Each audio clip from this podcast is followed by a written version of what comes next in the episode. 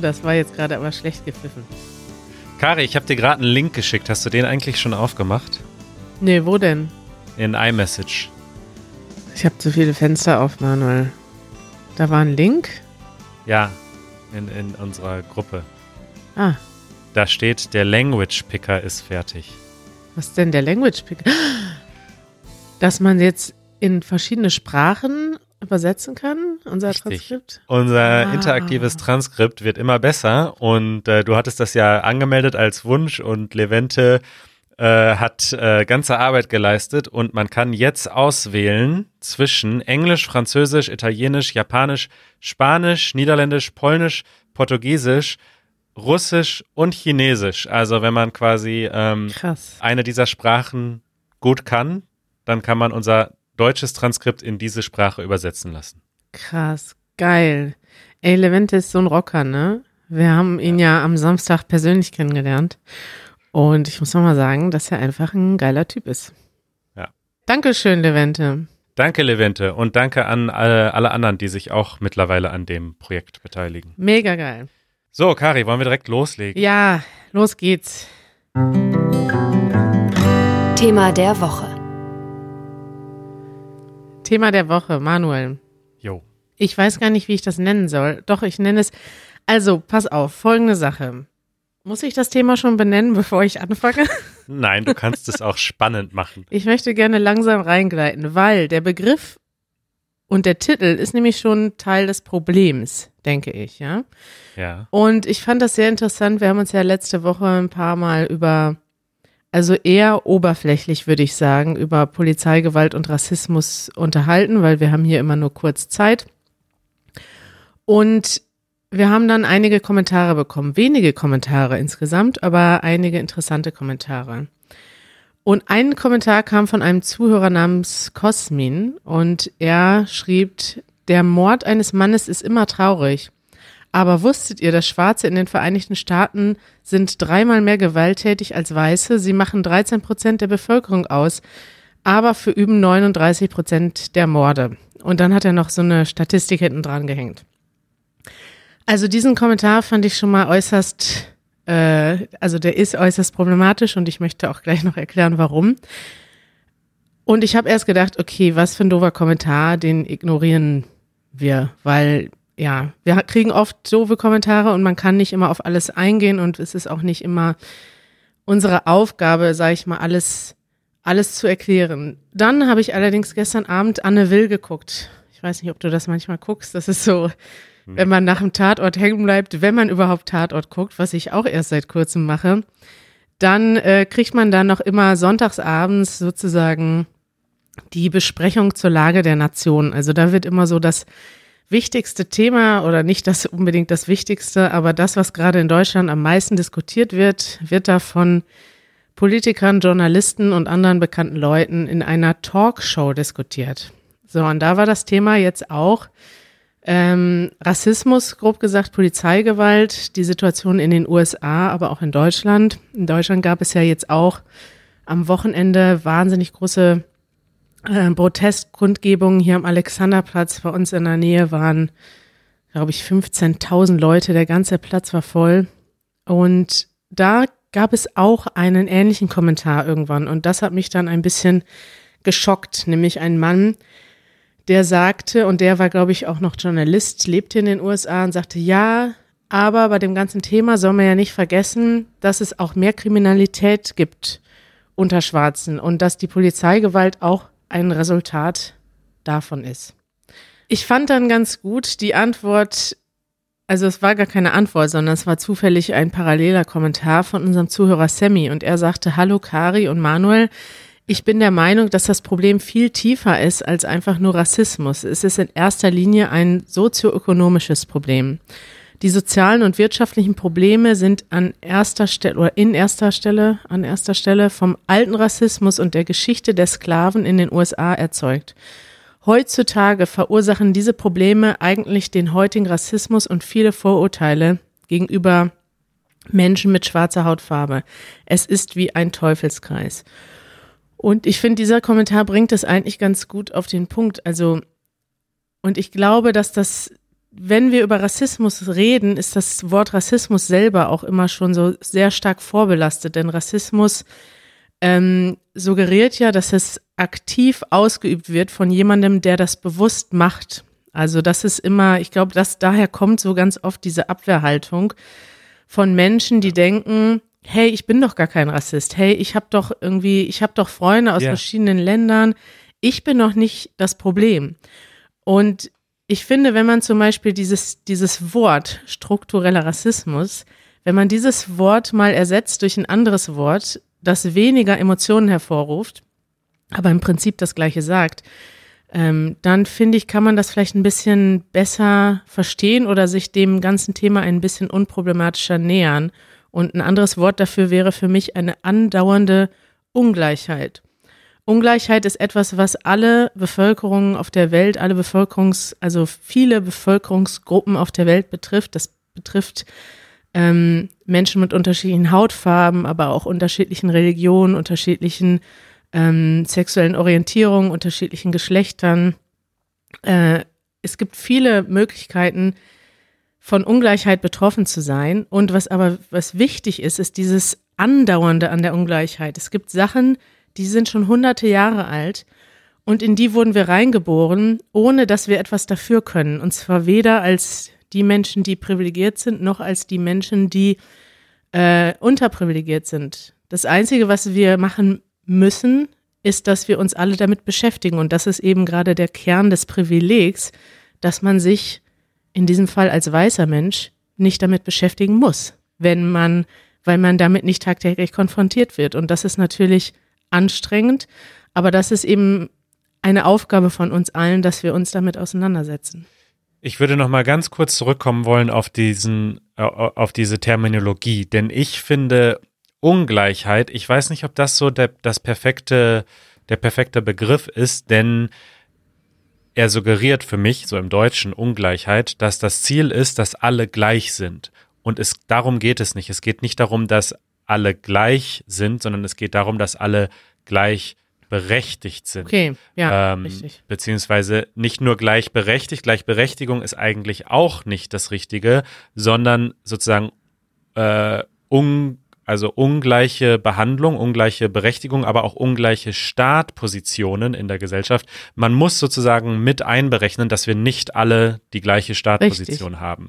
Dann, dann äh, nehme ich das zurück und benenne das an, andauernde, ungleiche Startbedingungen. Ja. Wobei natürlich Rassismus auch ein Teil des Problems ist. Also zu sagen, es gibt jetzt, es gibt ja Rassismus und es gibt Rassismus, der dieses Thema immer wieder, also der das Thema ver verfestigt, verstetigt, der dafür sorgt, dass es nie Ja. weggeht. Und dieser Rassismus wird ähm, meistens von den Menschen ausgeübt, die das Privileg, Privileg besitzen, weil sie dieses eben nicht verlieren möchten.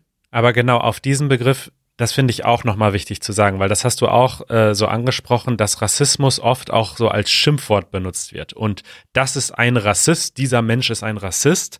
Und ich bin natürlich kein Rassist, als wäre das so schwarz und weiß. Manche Menschen sind Rassisten und andere Menschen sind keine Rassisten.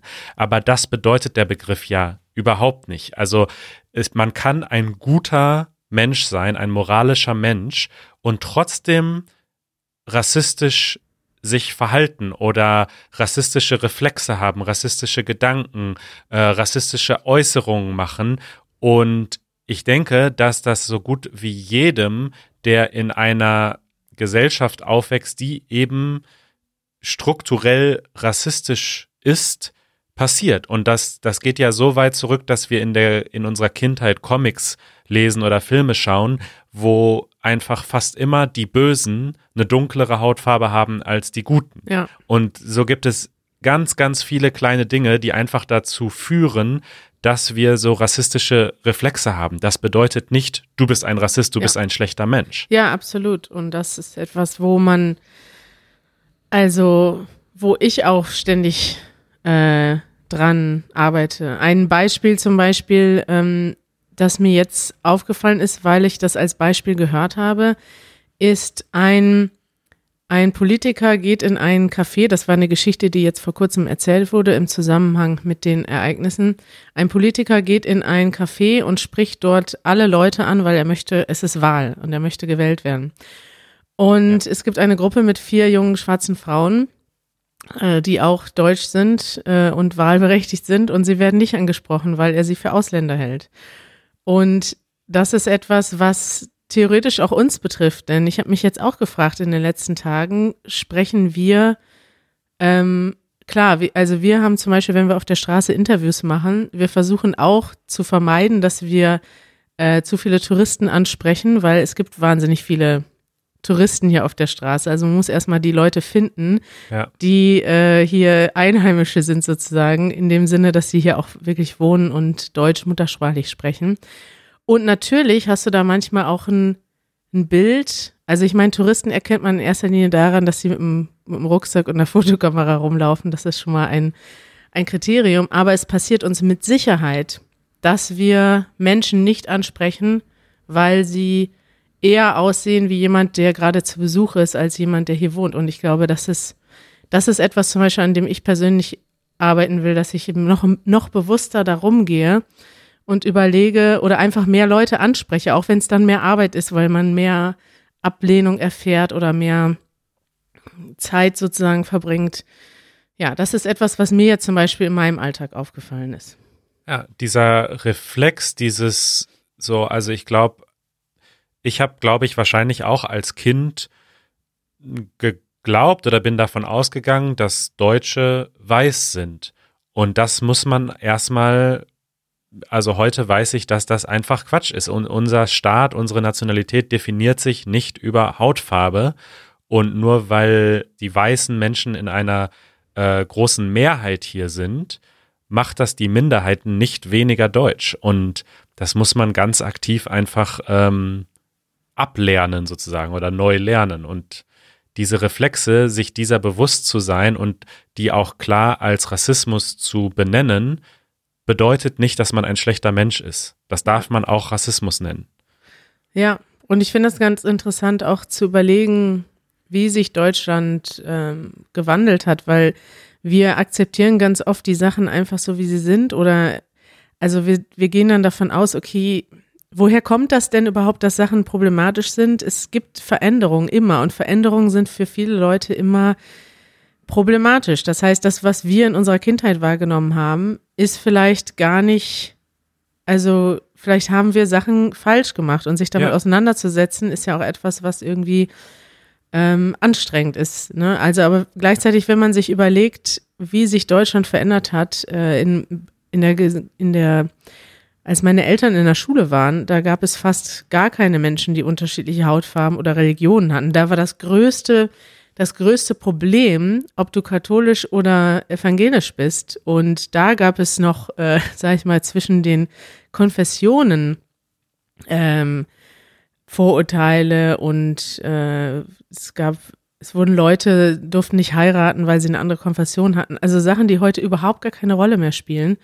Und bei uns in der Schule war es schon so, dass Leute immer noch, also als der, der Italiener oder die Türkin oder der äh, Somali sozusagen bezeichnet wurden. Nicht ja. böse gemeint, sondern es wurde aber immer wieder darauf hingewiesen, dass sie anders sind oder dass sie irgendwie speziell sind. Also es hat ja aber auch niemand mich als die Deutsche bezeichnet in der Klasse, sondern ich war immer die, die nicht auffällt sozusagen und die anderen waren die, die aufgefallen sind. Also auch das ist eine Form davon, was wir einfach als Kinder gemacht haben. Und ich glaube, dass das heute, ich hoffe, dass das heute anders ist.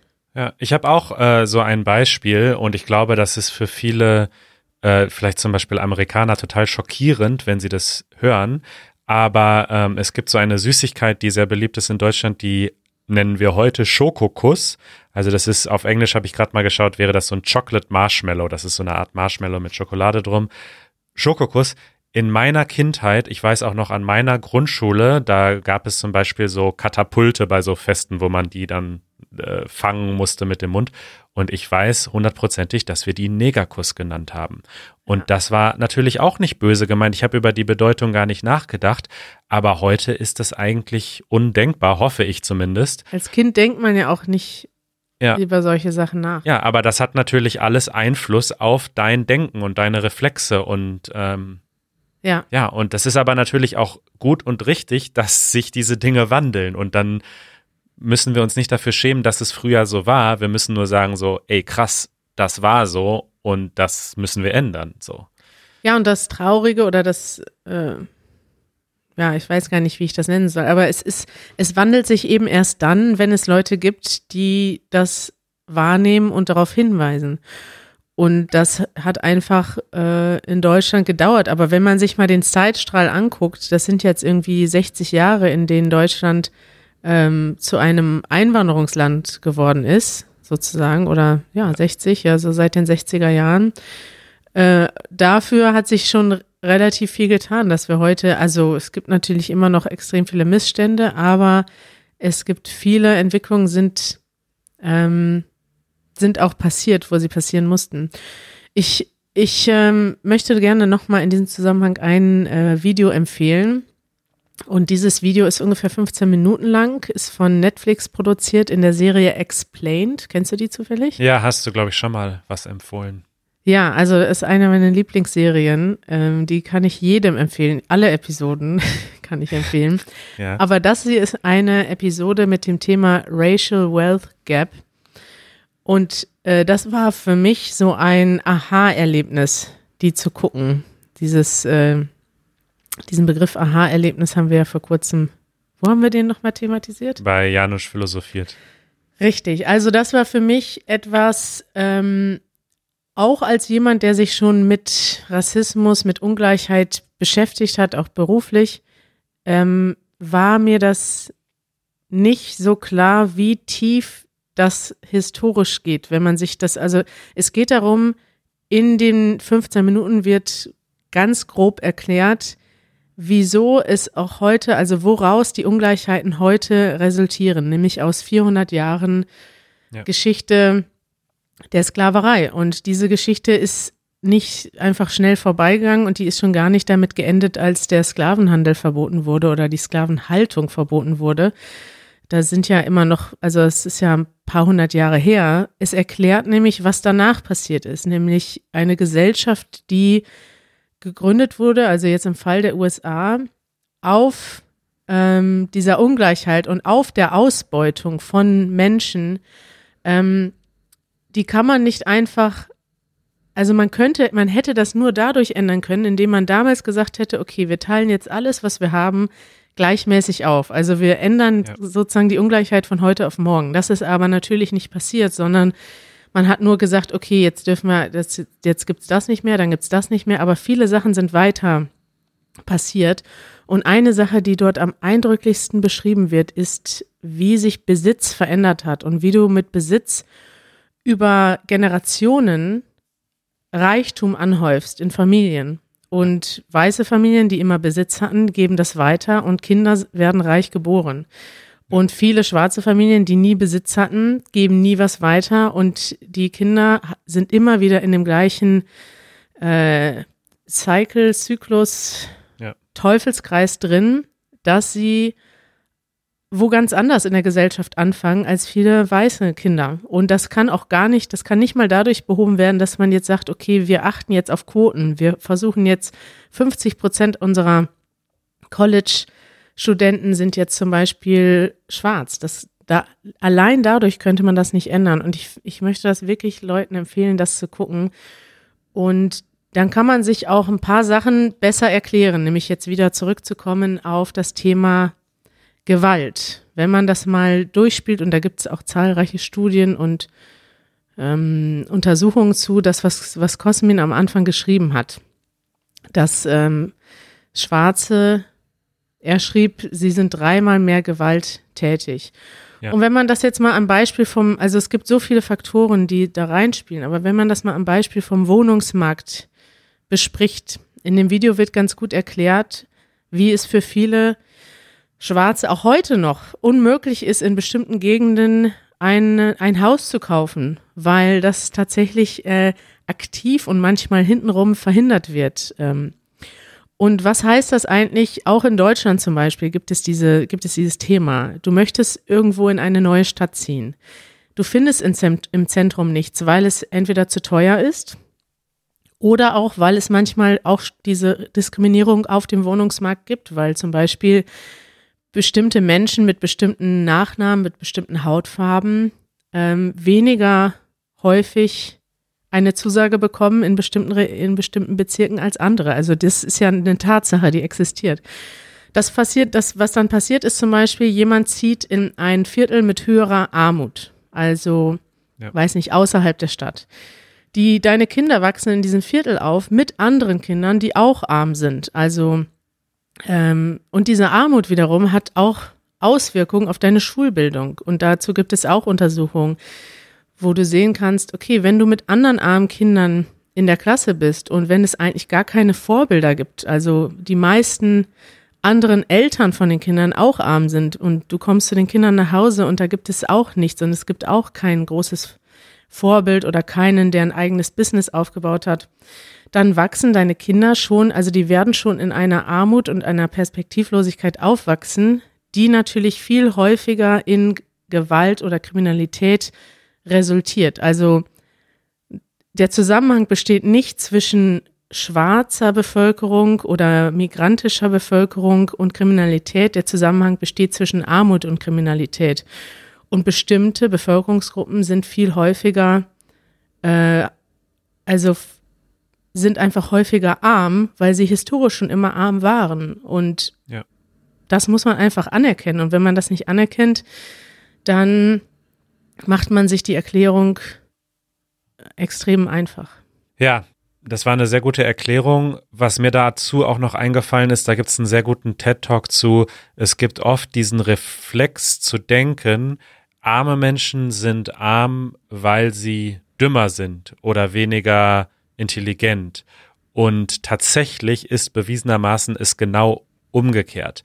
Wenn du arm bist, ist es sozusagen schwieriger, produktiv zu sein und, äh, und wenn du sich sozusagen dich nur darauf fokussieren kannst, was esse ich zum Beispiel jetzt als nächstes oder wie kann ich meine Miete bezahlen, dann kannst du nicht eine Firma gründen. So und ja. wenn man das so einfach formuliert, ist es ja auch eigentlich total naheliegend, aber ähm, tatsächlich gibt es super oft diesen Reflex zu sagen, ja, Menschen sind arm, äh, da sind sie wahrscheinlich selbst schuld und das hängt auch eben alles mit damit zusammen.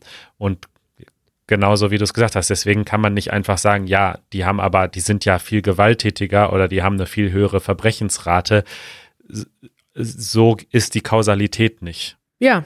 Ich wollte auch ein Buch empfehlen, was ich selbst noch nicht gelesen habe, was ich aber selbst gerade in einem Podcast ähm, empfohlen bekommen habe. Mach doch hier mal erstmal Empfehlung der Woche her. Ja, Arne. Moment, dann machen wir das als Empfehlung. Empfehlungen der Woche. Also ich habe dieses äh, Buch in einem anderen Podcast, Lage der Nation, ähm, gehört. Ich habe es selbst noch nicht gelesen, ähm, aber es trendet auch gerade auf Amazon und ich glaube, es ist sehr gut, um sich damit äh, auseinanderzusetzen, was man eben so im Alltag machen kann. Also diese rassistischen Reflexe, die wir sicher auch manchmal haben äh, und Sprache und so weiter, wie man da einfach auch an sich selbst arbeiten kann. Und dieses Buch heißt was weiße Menschen nicht über Rassismus hören wollen, aber wissen sollten. Und, und da habe ich aber zumindest gerade mal in die Bewertungen reingeschaut bei Amazon. Und da sind eben auch viele solcher Kommentare, die jetzt nicht beleidigend sind oder so, die jetzt nicht offenkundig rassistisch sind im Sinne von, ähm, ich bin einfach äh, fremdenfeindlich, aber so Leute, die irgendwie sagen, ja, aber ich war in Afrika und da haben die Leute äh, auch meine blonde, meine blonden Haare anfassen wollen, dann sind die wohl auch alle rassistisch. Also, wo man einfach merkt, so, boah, da ist richtig viel Informations- und Erklärungsbedarf und selbst so ein Buch zu lesen, das sind ja schon Menschen, die sich mit sowas auseinandersetzen und tatsächlich dieses Buch in die Hand genommen haben und dann trotzdem nicht diese Zusammenhänge verstehen oder verstehen wollen. Ja, also der Titel ist ja auch schon ein bisschen provokant, wobei ich mal davon ausgehe, dass das extra so gewählt ist, weil da wird ja auch quasi was weiße Menschen, also da werden ja auch weiße Menschen mit weißen Menschen gleichgesetzt. Und ja. das kann natürlich viele Leute schon erstmal auf den, auf den, äh, ja, du kannst ja schon da mit Vorurteilen reingehen, weil du denkst, jetzt werde ich schon pauschal als Rassist abgestempelt. Ja, ähm, ja finde ich interessant. Also ich habe das Buch auch ähm, empfohlen bekommen und vor allem die Autorin war auch gestern in der Sendung und hat da sehr viele ähm, gute Dinge gesagt. Und deswegen habe ich mich nämlich, ich habe heute Morgen auch zu, zu dem Thema ein bisschen geguckt, ob wir da vielleicht einen Podcast empfehlen können. Und ich habe jetzt zwiegespalten einen Podcast, den ich eigentlich empfehlen kann. Also das, das ist äh, ein Podcast vom Zeitmagazin und der heißt Alles gesagt. Kennst du dieses Format, Manuel? Nee. Ja, und zwar geht es darum, dass der Gast selber bestimmt, wann der Podcast endet. Also ja. die Idee ist, ähm, ist eigentlich eine coole Idee, weil man sagt, wir hören erst dann auf, wenn der Gast das Gefühl hat, alles ist gesagt. Ja. Und dadurch verhinderst du so ein bisschen, oder schätze ich, dass das der Ansatz ist, dass man ähm, einen Gast oder ein Thema in eine bestimmte Struktur drängt oder ja. dem ein Limit gibt. Viele Leute schreiben ja uns auch, hey, ihr, ihr sagt immer, ihr habt keine Zeit, redet doch einfach mal stundenlang über ein Thema. Ja. Könnten wir theoretisch auch mal machen. Aber auf der anderen Seite macht es das, das Ganze auch ein bisschen langatmig, muss ich sagen. Ich habe angefangen, den Podcast zu hören und das Thema ging eigentlich erst bei zehn Minuten los. Das davor war so ein bisschen rumgeplänkelt oder Einführung. Und insgesamt geht der Podcast, dieser, diese Episode geht über sechs Stunden. krass. Aber ja. ich dachte, ich empfehle es mal trotzdem, weil es ist ein angenehmes Gespräch. Ich habe es jetzt nicht alles gehört, äh, noch nicht, aber ich werde es mit Sicherheit noch weiterhören. Und vielleicht gar nicht so schlecht für jemanden, der Deutsch lernt, weil dadurch, dass es keinen Zeitdruck gibt, ähm, wird es auch nicht hektisch besprochen, sondern sehr ja. ruhig. Und das ist ja auch mal ganz angenehm. Und das ist mit der gleichen Autorin von diesem Buch, ja? Es geht um ihr Buch, ja. Es geht um ihr Buch, alles klar. Habe ich gar nicht gesagt, ne? ich habe es aber zwischen den Zeilen verstanden. Hast es dir gedacht? Ich habe es mir gedacht. Ja, Manuel. Kari, es ist gut, über diese Sachen zu reden, auch wenn wir jetzt ähm, ja eine Woche lang uns diesem Thema gewidmet haben, aber das ist, glaube ich, jetzt gerade die richtige Zeit dafür. Ja, eine Woche lang ist ja also nicht lang genug. Das, mit dem ja. Thema muss man sich zeitlebens widmen. Also ja, den, Auf jeden Fall. dem Rest, den Rest oder fortdauernd, ne, sein ganzes Leben lang. Aber das machen wir ja auch. Ich freue mich, dass wir auch über aktuelle Dinge sprechen und ich freue mich aber auch, dass wir immer wieder zu dem Thema zurückkommen, wenn es eben keine Aufmerksamkeit gerade erfährt. Ja. Und äh, nächste Woche haben wir übrigens einen äh, Gast bei uns, äh, oh. Manuel, oh. damit mal wieder jemand anders kommt als nur wir beide immer. Äh, werde ich die Tage noch ankündigen. Ist jetzt noch ein Geheimnis. Und da wird es auch mal wieder auf ähm, in, in die Tiefe gehen mit einem Thema. Ich bin sehr gespannt. Ich freue mich darauf. Cool. Kari, einen schönen Start in die Woche. Das wünsche ich dir auch und das wünsche ich auch unseren Zuhörerinnen und Zuhörern. Bleibt positiv und wir haben ja unseren letzten wie haben wir unseren letzten Podcast genannt? Hoffentlich eine Chance. Wir haben ja gestern Abend ein Video gehabt zum Thema, bist du ein Pessimist oder Optimist? Hast du das gesehen? Noch nicht. Ja, und äh, wie der Zufall es so will, haben nur Optimisten uns geantwortet. Ja. Ein, ein, einige Kommentare gab es zu dem Thema. Sie sagten, ja, die Pessimisten, die gehen einfach weiter, die reden nicht mit euch. Was natürlich stimmt. Aber ich ja. hoffe, dass die meisten Leute Optimisten bleiben. Denn sonst ist es schwierig. Und es gibt immer etwas, was sich positiv verändert. Also ja. in diesem Sinne, ab in die Rinne, hat unser äh, Deutschlehrer immer gesagt. Wobei ich gar nicht weiß, was das heißt. Das reimt sich einfach nur. Das hast du schon mal äh, erwähnt in diesem Podcast. Langjährige Hörer, nee, unsere treuen Hörer wissen, wissen das. Tschüss, Manuel. Bis dann. Ciao.